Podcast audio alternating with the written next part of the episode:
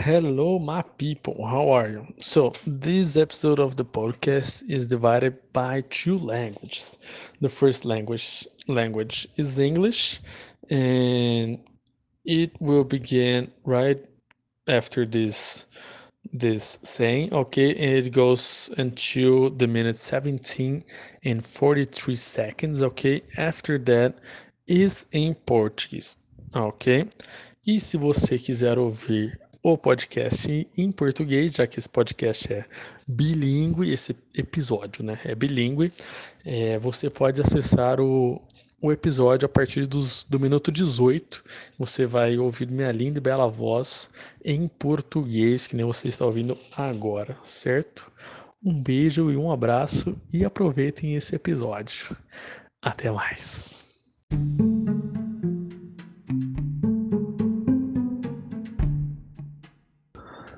Hello, my people. How are you today? Doing good? Doing great? I think you're doing really great. Okay, I'm doing really great. I've been done a lot of things today, and hopefully is one of the last things I'm doing today because it's getting late and I'm getting tired. Okay, but let's go to the episode. All right. Uh, today's subject is paradiplomacy, a branch of international affairs that surged as a concept in the mid 80s, okay? But exists since the great empires of the world, more than 2000 years ago.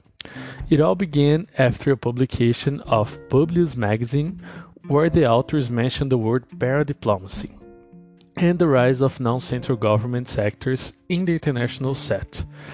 The theory began to be written in the 1980s, as I said, even though paradiplomacy has already been on the international board for thousands of years, since the great empires and even before them, at the ancient Greek state cities such as Athens and Sparta.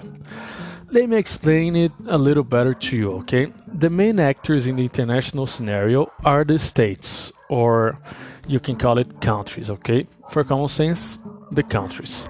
They are the main actors, and no one can achieve such position. Not even multinational companies like Apple, Samsung, um, oil companies. Okay, but they can influence how the states behave nationally and internationally. Okay, some cities and states can do it too, but generally they do not have that much power, and in some cases their influence is so low that states just do not pay attention to them.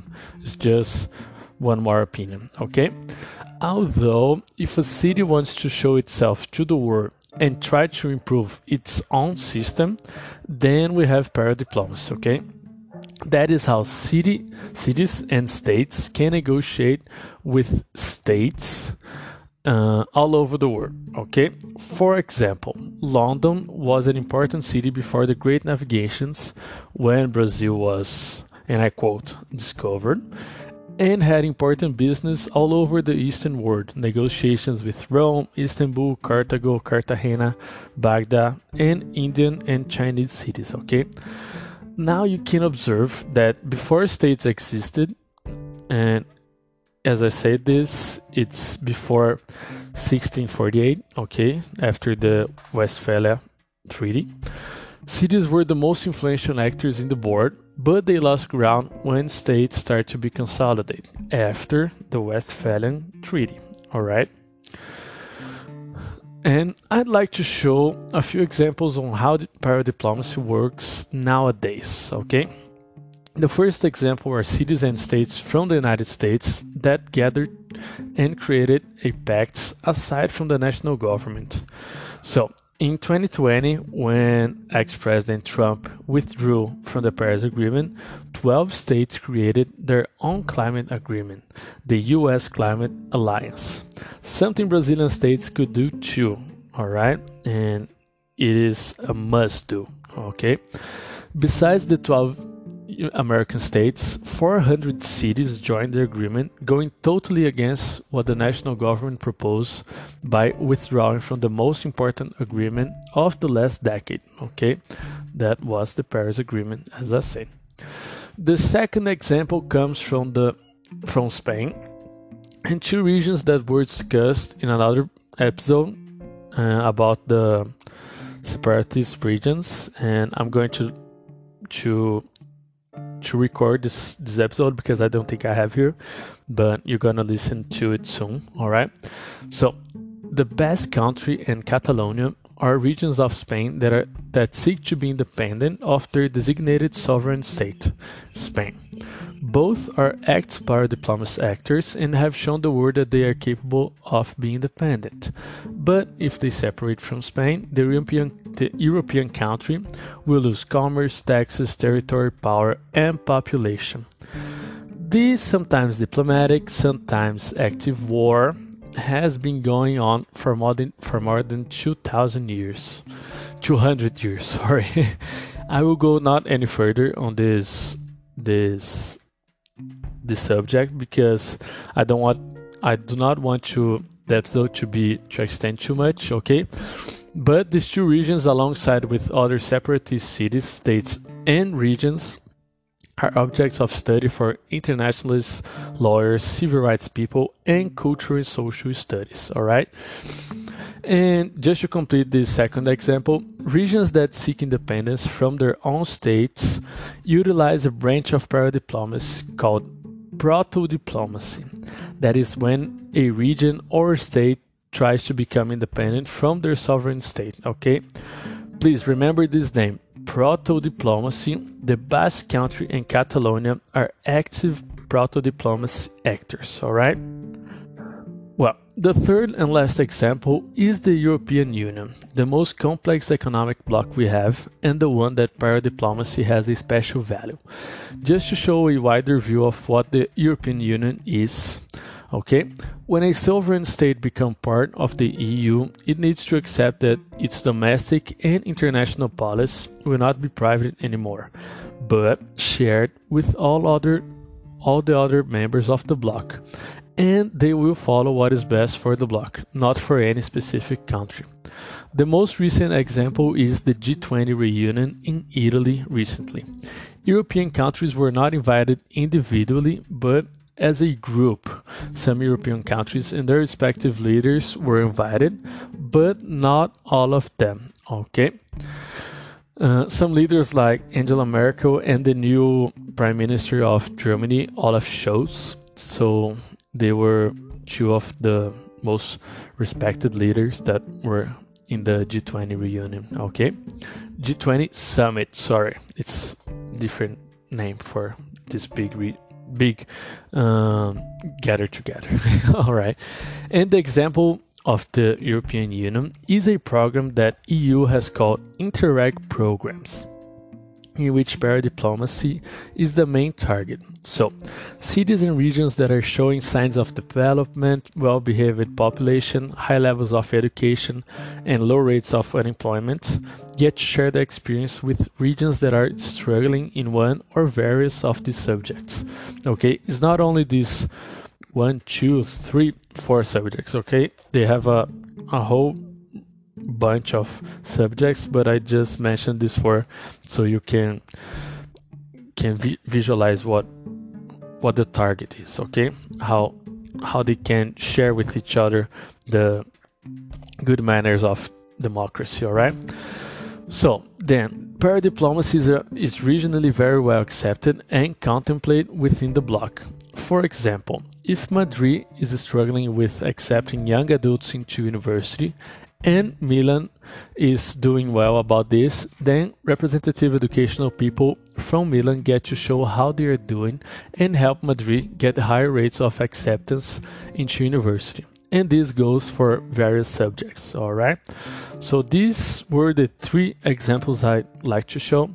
And now to close this post, paradiplomacy as a theory, why states and regions must be careful with how they appear to the world, to not go against their own states, and why sovereign states are afraid of some regions with active paradiplomacy. All right?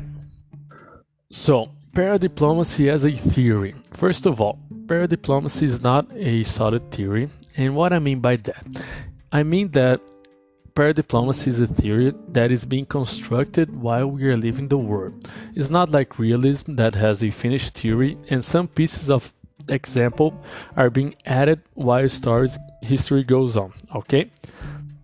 Paradiplomacy is not a closed theory and can be changed by a snap of fingers, like Thanos did in the Endgame, and Iron Man brought back half of the population with a snap of fingers of the universe population. Okay, now I quote Alvarez Mariano. Okay, so, the absence of a solid ac- academic corpus that allows general explanation of the motivations and objectives of paradiplomatic action.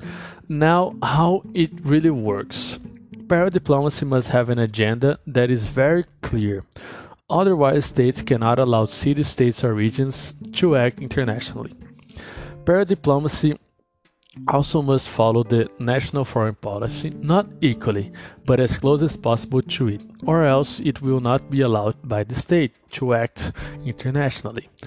Only in extreme cases such as wars, pandemics, or state bankruptcy, then states and cities can follow a path that is not according to national policy, like we, we saw in Brazil these last 20 months right? If you're from Brazil, you know what I'm talking about. If you're not, then go check the news of the last 20 months and you you can I can guarantee that the national government is going in one path and the other and the states are going to another path with the pandemic all right so cities states and regions must be very careful on how they approach active paradiplomacy. Countries see paradiplomacy as a challenge because it can threaten their sovereignty and because it can distort the national foreign policy. For example, here in Brazil, we watched on the news every month that Brazilian, the Brazilian government going one way with the pandemic and the states going other way, as I said. And this hurts the national government because it shows that they have no control over the states and the states have no respect within the national government. And this shows obviously fragility on how the president or the prime minister or the dictator runs their own countries. Here in Brazil, we have a president, and I don't know if I can call him president, but we have a president, and he's being really neglecting the the pan- pandemic and COVID nineteen and all of these medical issues that we're having the last 20 months and months and it's really hard for us to to live here in Brazil with him in the most uh, how can I say this? In the most important place we have as a politician. All right. So going on. So states will always be the main actors in the international scenario. And if one of their cities or states try to tries to outrun them, these co-actors must be cooled and negotiations must be initiated to align things between them. It is really hard for this to happen to a city state region to not be aligned. Only in extreme scenarios or city states that are close to borders on huge countries such as Brazil, Mexico, USA, Russia, and China. These cities, states, or regions appear to live life differently from the rest of the country because they need to share a double life. People coming and going all the time, drug traffic, commodities, trucks, and tourists crossing the border on buses, cars, cars, or vans. These regions have a closer contact with the countries that borders them, making them closer to a foreign country than their own countries. Nowadays, these huge countries have problems with these border cities. For example, in Brazil, cities close to Venezuela and Paraguay. In Mexico, cities close to USA and close to Guatemala and Belize. In USA, mainly cities in Texas on the Mexico border, Russia, cities close to some European countries such as Crimea at the Ukraine border. China has the the Uyghur state of Xinjiang where they have to deal with people that are completely different from the Chinese people and culture. So these are few examples on how border cities or regions or states they are really not aligned with what the states think about the the other country or how they manage the other country continentally, okay, but the the national government must seek to align everything because they are part of this country. They receive not only drugs but people and people that are living in countries that are worse than them.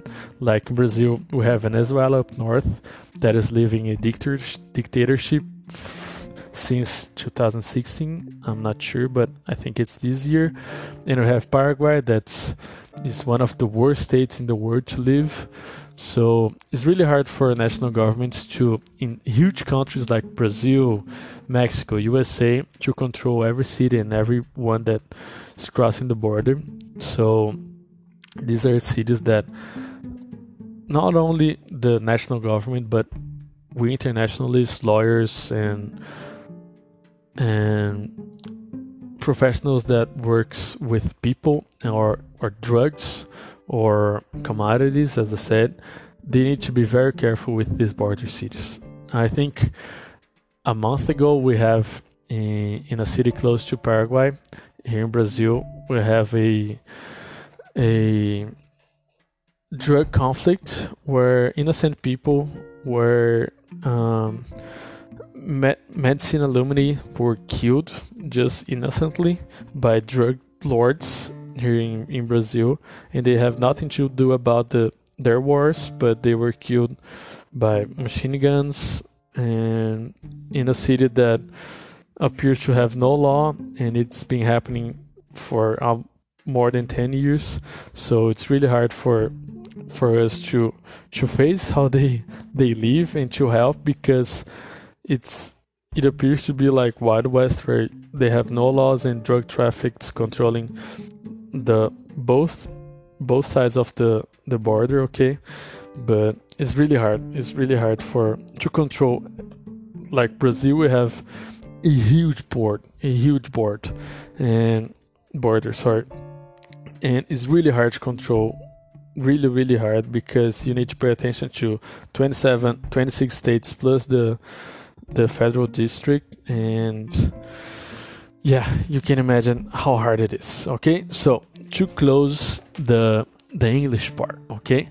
Paradiplomacy and proto diplomacy are new to international affairs as a theory but as a practice it is as old as ancient empires. These two words and how they theoretically run are really important not only for internationalists but for all people. And this is why I'm doing this episode. I wrote about this, okay, for all of you to know when you you watch on the news or you you read some text, you read some some journal or you read some newspaper, okay?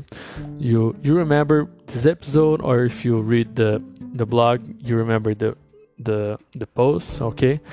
Para diplomacy and proto diplomacy, do not forget about these two words, okay? Uh, thank you. And now I'm going to. It's a different episode because the first part will be in English and the same part will be in Portuguese too. So, um, if you want to listen in Portuguese, if you're not from Brazil or you do not speak Portuguese, you can you can listen in, in Portuguese too, ok? See you next time. Bom, agora para você que fala português, para você que está estudando português ou para você que prefere português, enfim, é, vai ser o mesmo episódio, tá? Não vou negar, mas vai ser em português, então se você quiser, é, vai ser a partir daqui que começa o nosso episódio em português, tá? Então, o tema de hoje é a paradiplomacia, um ramo das relações internacionais que surgiu como conceito em meados dos anos 80, porém na prática ele existe desde os grandes, grandes impérios que controlavam o mundo, tá? há mais de dois mil anos. Bom, tudo começou após uma publicação da revista Publius, na qual os autores mencionavam a palavra paradiplomacia e a escalada de participações e importância de atores não centrais no cenário internacional, ok? Bom, a teoria começou a, ser escrita em meados dos anos 80, entretanto, a prática já estava acontecendo no cenário internacional há mais de dois mil anos, desde os grandes impérios e até mesmo antes deles, nas antigas cidades-estado gregas como Atenas e Esparta, certo? Bom, deixa eu tentar explicar melhor toda essa história. Os principais atores no cenário internacional são os estados, tá? Para o senso comum, os países. Eles são os atores principais e ninguém pode atingir um patamar igual, nem mesmo as poderosas multinacionais como Apple, Samsung, empresas de petróleo, tá? Porém, essas empresas multinacionais elas podem influenciar como os estados se comportam nacional e internacionalmente. Algumas cidades e estados podem fazer isso também, entretanto, geralmente elas não têm tanto poder assim, e em alguns casos sua influência é tão pequena que os estados simplesmente descartam sua opinião. Todavia, se uma cidade quer dar sua cara a tapa e se mostrar para o mundo para tentar melhorar suas exportações e importações, ou até mesmo trazer investimento estrangeiro, temos então a paradiplomacia, que é como as cidades e estados podem negociar com estados ao redor do globo, tá? Por exemplo, é, Londres era uma cidade muito importante estratégica antes das grandes navegações, quando o Brasil foi descoberto, e por favor, alguém cobre de novo. Tadã. E possui, possui algumas conexões com outras grandes cidades orientais da época, tá? Como Roma, Istambul, Cartago, Cartagena, Bagdá e cidades indianas e chinesas, certo? É, Cartagena não é na Colômbia, tá? É na Espanha, então é, não confundam, por favor. Com isso, podemos observar que antes dos estados existirem, as cidades eram os atores mais influentes do sistema. Infelizmente, após a consolidação dos estados, elas começaram a perder terreno no tabuleiro internacional. E quando que foi isso? Em 1648, com o Tratado de Westfália, tá?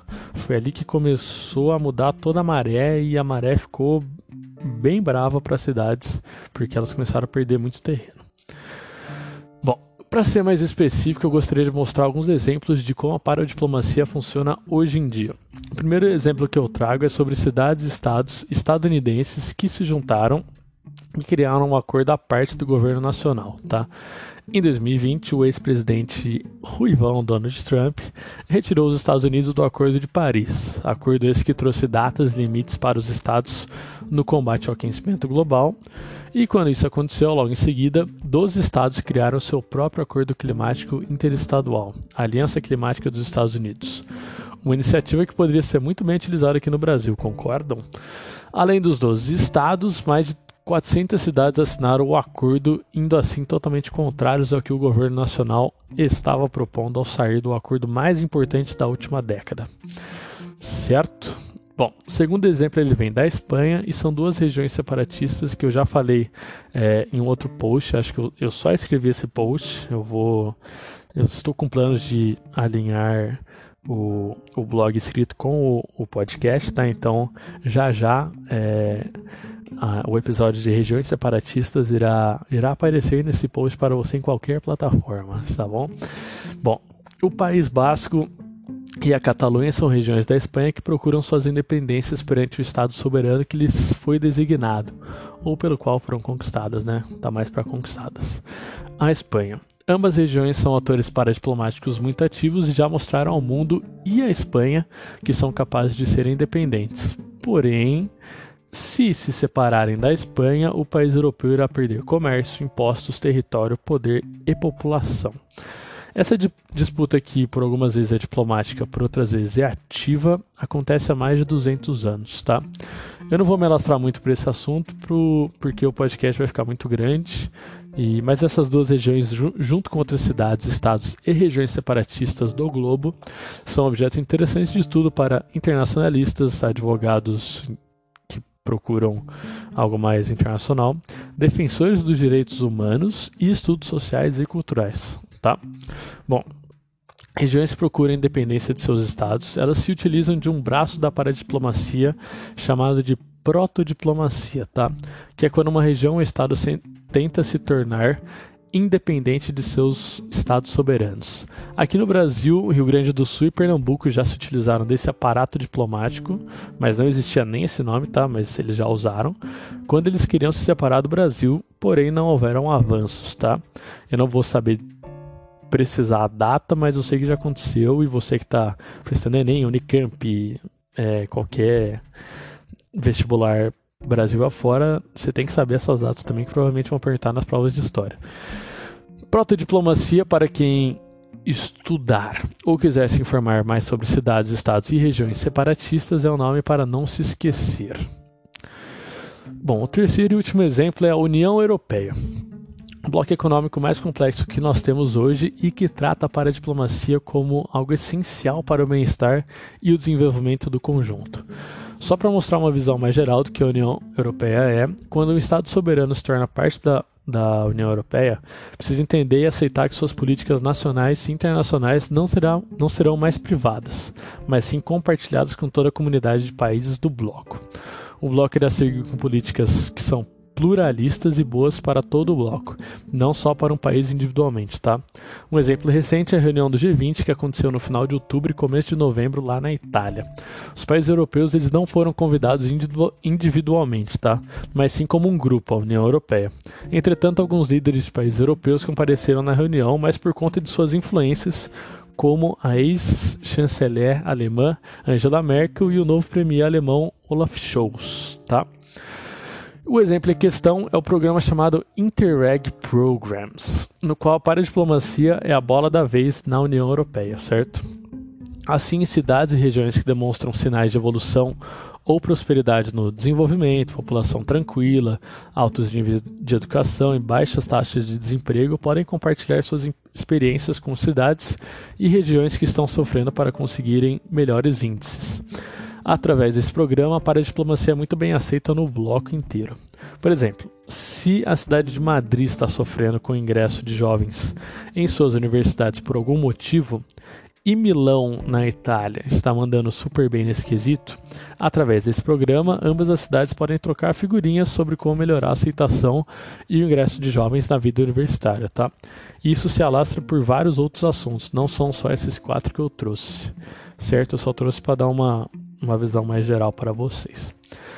Agora, para fechar esse episódio, Zito, a paradiplomacia como teoria, porque estados e regiões necessitam ser cautelosos em como agir internacionalmente e não irem contra seus próprios estados, e como os estados soberanos têm medo de algumas regiões que possuem uma paradiplomacia ativa. Bom, primeiramente, a paradiplomacia como teoria. Primeiro de tudo, paradiplomacia não é uma teoria consolidada. Quando eu digo isso, é que a paradiplomacia ela ainda está sendo construída enquanto nós vivemos, tá? Diferente, por exemplo, do realismo, que já é consolidado. Assim, a teoria fechou depois de uns, acho que no, nos anos 20 ainda até, ela já, já fechou. E, e é somente alguns adentes são adicionados à teoria geral, tá? A paradiplomacia, como eu disse, não é uma teoria fechada e pode vir a mudar em um estalar de dedos, como Thanos fez e como o Tony Stark desfez. Tenta estralar o dedo para trás, ao contrário, não dá. Enfim, é, bom, eu usei uma frase do Mariano Álvares também, que ele explica bem é, como a paradiplomacia não é uma teoria fechada, tá? A ausência de um corpo acadêmico sólido possibilita explicações gerais sobre as motivações e, e os objetivos da paradiplomacia ativa. Tá. Agora vamos ao como funciona a paradiplomacia. A paradiplomacia ela deve ter objetivos e maneiras bem definidos. Caso contrário, estados não deixarão cidades, estados ou regiões agir internacionalmente. A paradiplomacia deve seguir as diretrizes internacionais do Estado soberano na qual estão inseridos. Não necessariamente seguir estritamente, tá? Porém, seguir o mais próximo possível, senão o Estado não irá possibilitar ações internacionais. Apenas em casos extremos, como guerras, pandemias ou estados falidos, cidades e estados podem seguir um caminho não tão próximo à política internacional, à política internacional do seu país, tá? Como vimos no Brasil nesses últimos 20 meses com o nosso presidente falando uma coisa e os estados indo contrário, né? Bom, cidades, estados e regiões precisam de muita cautela hoje em dia sobre como eles agem na paradiplomacia. Estados veem a paradiplomacia como um desafio, pois pode ferir a soberania deles e também poder manchar a política internacional deste. Por exemplo, no Brasil, a gente pode, a gente pode observar nos noticiários todos os meses dessa pandemia o governo brasileiro indo por um caminho e os estados indo por outro caminho. E esses caminhos só ficavam mais distantes ao passar das semanas, tá? Então, o presidente defendia alguns medicamentos, os estados não defendiam. O presidente defendia que a gente devia ter é, imunidade de rebanho, os estados diziam que a gente devia ter um lockdown. O Bolsonaro defendia ivermectina e hidroxicloroquina, os estados defendiam que isso aí não tem nada a ver, certo? Assim, para alguns casos deu certo, mas para a maioria não. Enfim, cada um indo para um lado, Bolsonaro indo para o sul, o estado indo para o norte, certo? Bom, é, isso faz com que internacionalmente o país perca força pelo fato de que o Estado não possui poder perante estados e cidades, algo que deveria ser o contrário. Essa disparidade de políticas mostra a fragilidade em como o presidente, no caso aqui do Brasil, presidente, né, primeiro-ministro ou ditador governa seu próprio país. Bom, vou dar alguns exemplos aqui. Ó. O presidente, temos o Bolsonaro no Brasil, primeiro-ministro, temos o Boris Johnson, que no começo da pandemia ele estava meio. Já descabelado, ele estava muito descabelado. Pelo amor de Deus, ele não estava, assim, ajudando em nada o, o Reino Unido e, e, enfim, vocês viram como foi lá, né? E um ditador a gente pode é, trazer o Viktor Orbán, da, da Hungria, que ele defendeu é, não, ter, não ter máscara, ele defendeu é, um medicamento medicamentos que não, não iriam ajudar os pacientes. Também na Eurocopa, o, na Hungria foi o único estádio com 100% de capacidade. Assim, isso era em junho e não tinha. A Hungria é um dos países que está mais atrasado na vacinação e assim, tinha 100% de gente no, no estádio. Se eu não me engano, era, eram 60 mil pessoas. Então, assim, complicado. Bom, Estados são os principais atores no cenário internacional, como eu disse, e espero que não seja dúvida para ninguém. Caso uma cidade ou estado ou região tente sobrepor essa liderança, provavelmente ela será desativada e negociações ocorrerão para que esse estado e coator possam atuar em conjunto e para um bem em comum. Essa desativação é muito difícil de ocorrer por conta do sistema em que vivemos hoje em, dia, tá? Porém, em situações extremas, como cidades fronteiriças, isso pode ocorrer, principalmente em países continentais como Brasil, México, Estados Unidos, Rússia e China. Essas cidades, estados ou regiões aparentemente vivem vidas totalmente diferentes do resto do país, tá? Se for pegar uma cidade fronteiriça, é, Mato Grosso, Bolívia, e for pegar tipo Vitória no Espírito Santo, totalmente diferente, certo? Bom, são cidades que vivem a vida de um país e de outro, tá? Pessoas indo e voltando, tráfico de drogas ativo, caminhões com commodities, seja soja, enfim, tudo, tudo de commodity que vocês podem pensar, e turistas cruzando a fronteira em carros, ônibus e vans. É, vans é carro, né? tá? Não tênis. Essas regiões possuem um contato muito mais próximo com outro país do que o governo nacional. Isso gera certo receio nos países, tá? Bom, para exemplificar, no Brasil, cidades perto da Venezuela e do Paraguai, a gente até teve, se não me engano, um mês atrás, é, a morte de alguns estudantes de medicina, de algumas pessoas em uma cidade fronteiriça entre Brasil e Paraguai, certo? Bom, no México, cidades em ambos os extremos, tá? No sul, perto da Guatemala e de Belize, e ao norte, na fronteira com o Texas. Nos Estados Unidos, principalmente cidade do Texas, na fronteira com o México. Na Rússia, em cidades próximas à Europa, como é o caso da Crimeia, na fronteira com a Ucrânia, que já foi tema de um episódio aqui, se eu não me engano, tá? É, e a China no noroeste, na região Uigur, em Xinjiang, na qual o país asiático precisa lidar com um povo de feição e cultura totalmente diferentes do resto do país, tá? Assim, majoritariamente essas essas disparidades elas acontecem em países grandes porque é muito difícil governar um país do tamanho do Brasil, dos Estados Unidos, da China, da Rússia. Você tem que ter muito controle sobre tudo e, e assim, praticamente impossível você ter controle, tá? Em países menores a gente não tem tanta, tantas complicações é, assim, certo? Então são é mais em países continentais como esses cinco que eu, que eu trouxe para vocês. Bom, agora para finalizar, tá? Para e protodiplomacia são termos novos para o mundo das RIs teoricamente, mas na prática vimos que desde, desde os tempos imperiais, é, mas na prática vimos que desde os tempos imperiais há mais de dois mil, mil anos elas acontecem, tá? Esses dois termos são muito importantes não só para internacionalistas, mas para todo mundo, para que entendamos quando um estado, cidade ou região estiver indo contrário ao governo nacional ou estiver trazendo investimentos estrangeiros para melhorias na área, certo?